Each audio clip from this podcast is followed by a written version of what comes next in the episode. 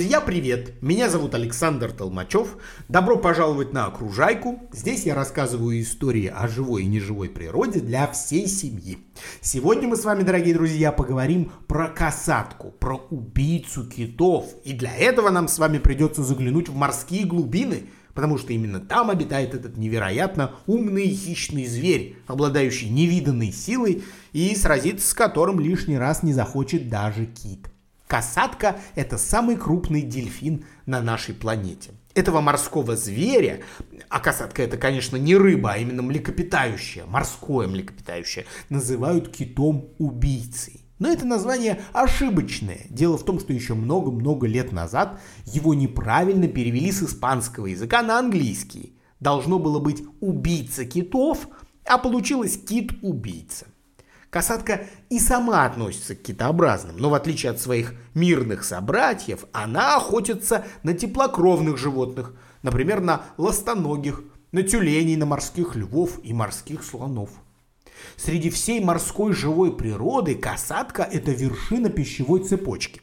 Это означает, что она практически не имеет себе равных по силе и ловкости в океане. Но прежде чем мы обсудим ее охотничьи суперспособности, давайте выясним, как же она выглядит и где она обитает. Встречаются касатки почти по всему мировому океану. В России их можно встретить в основном на самом востоке, в водах Тихого океана близ Курильской гряды и Командорских островов. В самых популярных для отдыха морях нашей страны, в Черном и в Азовском, касатки, конечно, не водятся. Несмотря на то, что они родственники дельфинов, входят с ними в одно семейство, спутать касатку с кем-то другим просто невозможно. Во-первых, она огромная, до 10 метров в длину и до 8 тонн весом, как два поставленных рядом огромных внедорожника. А во-вторых, она очень яркая. По черно-белой ее окраске можно безошибочно отличить и от дельфинов, и от китов. Спина у касатки черная, брюхо у нее белое. Вокруг глаза тоже имеется контрастное белое пятно, как будто она плавает в больших э, очках. Спинной плавник у касатки тоже огромный. У самцов он может достигать полутора метров в высоту. Голова у нашего морского зверя короткая и закругленная, не острая. Клюва, такого, какой имеется у дельфинов, у нее тоже нет. Зато у касаток есть мощные зубы в длину, достигающие аж 13 сантиметров.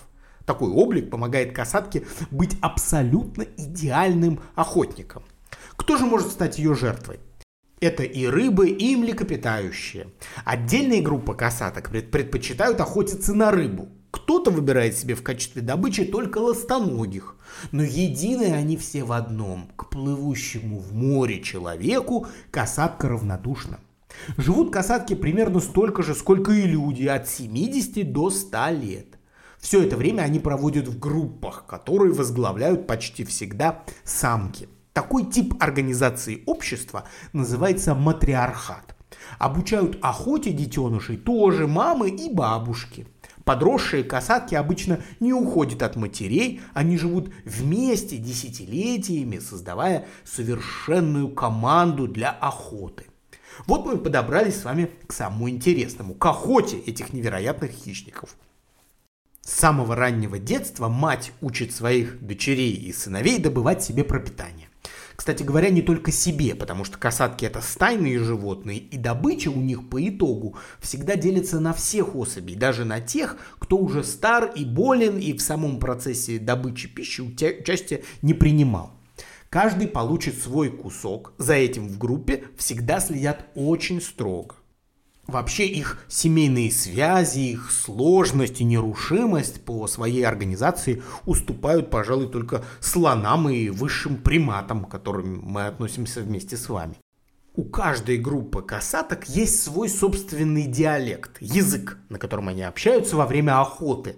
А общаться им приходится много. Например, тогда, когда мать учит их удивительному методу охоты, который получил название «преднамеренные высадки на мель». Это самый рискованный тип охоты в мире – Заприметив на берегу, например, морского льва, наша касатка должна разогнаться примерно до 30 км в час и одним мощным рывком выбросить огромную свою тушу на мель. И прыжок этот должен быть рассчитан с точностью до каждого движения. Если касатка промахнется, она не просто останется ни с чем. Не рассчитав скорость, наша касатка может застрять в прибрежном песке, и оттуда она уже не сможет вернуться в воду, и там она погибнет. Мать раз за разом показывает малышам все движения. И хотя на самом деле движения этих всего четыре, вместе они объединяются в самую совершенную технику плавания в мире. Вначале касатка делает мощное и резкое движение хвостом вниз. Вдоль тела у нее проходят невероятно сильные мышцы, которые позволяют ей оттолкнуться от воды. Потом хвост вращается обратно, а вслед за хвостом само тело движется вверх-вниз. Такое движение, по словам исследователей, создает силу, равную 180 лошадиным силам. Касатка толкает себя сквозь толщу воды примерно с таким же усилием, которое дает легковому автомобилю бензиновый мотор. Когда малыши-касатки осваивают технику набора скорости, мать разрешает им попробовать выпрыгнуть на берег самостоятельно. Для этого взрослые особи проводят разведку. Они оценивают угол морского дна, проверяют, сможет ли детеныш вернуться самостоятельно обратно, а потом они выталкивают малыша на мелководье, знакомят его со странным для них ощущением морского дна под брюхом, и только потом разрешают попробовать схватить добычу. Юные животные еще неопытные, но уже очень сильные они могут выбрасываться на берег со скоростью более 50 км в час. Если детеныш промахнется и окажется на мели, вытащить свою двухтонную тушу самостоятельно он уже не сможет. Тогда он громко кричит и зовет на помощь старших. Те быстро подплывают и показывают, как разрыхлить под собой песок, чтобы легче было э, отползти и нырнуть обратно. На суше у касатки всего один враг но он безжалостен. Это гравитация. Несмотря на то, что касатка не рыба, она дышит легкими, вдыхая воздух через специальное отверстие на голове, пробыть без воды она может всего несколько минут.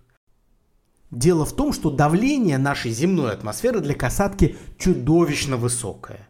Легкие ее сдавятся громадной тушей со всех сторон, и касатка просто не сможет их расправить для вдоха, ей не хватит сил.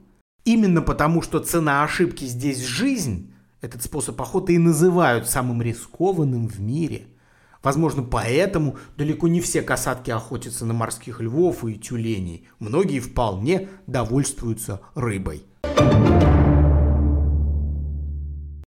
Но, конечно, такой сложно организованный хищник не может просто взять и поймать себе рыбку на завтрак. Главным образом, потому что всего одной касатке в сутки нужно примерно 200 килограмм пищи. А мы с вами помним, что живут они группами, в которых может насчитываться аж до 18 особей. Такой группе нужно будет поймать в сутки 3,5 тонны рыбы, и так каждый день. В этом касаткам, разумеется, помогает их природа, их сообразительность. Обычно те группы, которые выбрали своими жертвами косяки рыб, объединяются с морскими птицами, например, с черными альбатросами. Выполняя роль воздушных разведчиков, альбатросы с воздуха замечают крупные скопления рыбы. Они слетаются к такому косяку, касатки видят это и тоже плывут туда. Альбатросам это выгодно, и вот почему. Хищные касатки сгоняют косяк рыбы в плотный шар, который они снизу еще подталкивают дополнительно к поверхности. И вот тут-то в дело вступают хищники с воздуха, получая свою часть общего улова. Сами же касатки таранят этот сбитый в кучу косяк рыбы и глушат ее хвостом. Необычно расправляются касатки из добычи, которая обитает на льдинах. Обычно это тюлени и пингвины. Если касатка будет одна, она может перевернуть льдину, толкнув ее мордой снизу. Мы же с вами помним, какую силу и мощность может развить касатка во время плавания. Если же льдина будет большая, а касаток будет много, они создают своими хвостовыми плавниками направленную волну, которая обрушивается на льдину и смывает э, в воду всех животных, которые на ней находились. Из крупных морских существ касатки могут легко сразиться с дельфинами. Они либо загоняют их поодиночке, либо окружают группами. Рискуют они напасть даже и на китов. Правда, отважиться на такой риск могут только самцы. Самки обычно выбирают себе более мелкую добычу. Группа самцов-касаток охотится на кита таким образом. Они сначала его окружают, а потом набрасываются на него по очереди, нанося ему раны. Но забить кита до смерти касаткам удается редко. Обычно они просто не позволяют киту всплыть для того, чтобы набрать воздуха, вдохнуть. Излюбленный деликатес для касаток – это печень белой акулы, очень серьезного и опасного морского хищника, который по размерам ну почти не уступает самим касаткам. Однако с акулой способна справиться даже самка касатки. Возможно, здесь играет роль высокий интеллект морских млекопитающих, к которым акулы, как вы знаете, не относятся. Акулы – это рыбы. Поэтому позавтракать огромной белой акулой для касатки – это весьма обычное дело. Вообще касаткам может позавидовать даже человек. Ни у одной армии мира нет такой системы эхолокации, как у этих морских зверей. Во время плавания касатка носом издает звук, похожий на щелчки. И всего за одну секунду она может щелкнуть так до 100 раз. То есть это как бы треск. Звук под водой распространяется в 5 раз быстрее, чем по воздуху. И всего за одну секунду он преодолевает до полутора километров когда звуковые волны отражаются от какой-либо преграды, от берега, от судна или от морского обитателя, они возвращаются к касатке обратно, как это происходит с эхом. Так, касатка уже через 5 секунд будет обладать всей информацией о том, что ждет ее впереди. По звуковым волнам касатка понимает не только кто или что находится перед ней, ну и в какую сторону движется этот объект и как именно он это делает. Например, касатка может запросто отличить больного морского льва от здорового. Больной или раненый зверь будет двигаться неровно, толчками, и если напасть на здорового зверя касатка, может быть, и не решилась бы, теперь она понимает, что животное ранено, движется медленно, сопротивления не окажет, значит, можно нападать, значит, это отличная добыча, и касатка устремляется навстречу морскому льву. Наш совершенный хищник обладает еще и хорошей памятью. Например, однажды пострадав от китобойного судна, касатки запоминают его размеры и силуэт и нападают на все похожие суда. Они могут пробить днище корабля, потопив его, но не тронут людей, которые будут спасаться на лодках. Ведь лодки эти уже отличаются размерами от судна, которое их когда-то обидело. В своей естественной среде обитания в океане касатки не боятся людей и не хотят их съесть. Люди их не интересуют. Мстительность этих животных может настигнуть человека только при попытках лишить их свободы. Оказавшись в дельфинарии или в океанариуме, касатка может напасть на дрессировщика. Особенно, если она будет разлучена людьми со своими сородичами. Эти звери долго помнят обиду и могут выжидать удобного случая для нападения и для мести. Но даже когда касатка нападет на человека, например, на сотрудника дельфинария, который разлучил ее с детенышем, она просто утаскивает его под воду и не дает дышать. Эти умные звери никогда не кусают людей, как, например, делают акулы. Более того, когда агрессия касатки идет на спад, она позволяет забрать у нее тело своей жертвы. Все это говорит о высоком интеллекте нашего морского хищника. Защитники природы во всех странах ведут борьбу с людьми, которые содержат касаток в неволе. Социальные связи этих зверей настолько высоки, что отлов их из дикой природы приравнивается зоозащитниками к преступлению. Между тем, океанариумы с касатками продолжают работать. Содержатся эти морские звери в неволе и в России. Например, в Москвариуме живут сейчас три касатки, выловленные у нас на Дальнем Востоке. Численность касаток не вызывает опасений у ученых. Но главным образом потому, что никто точно не знает, сколько в мире сейчас этих животных. Как и любых других морских обитателей, особенно обитателей глубин, подсчитать касаток довольно сложно.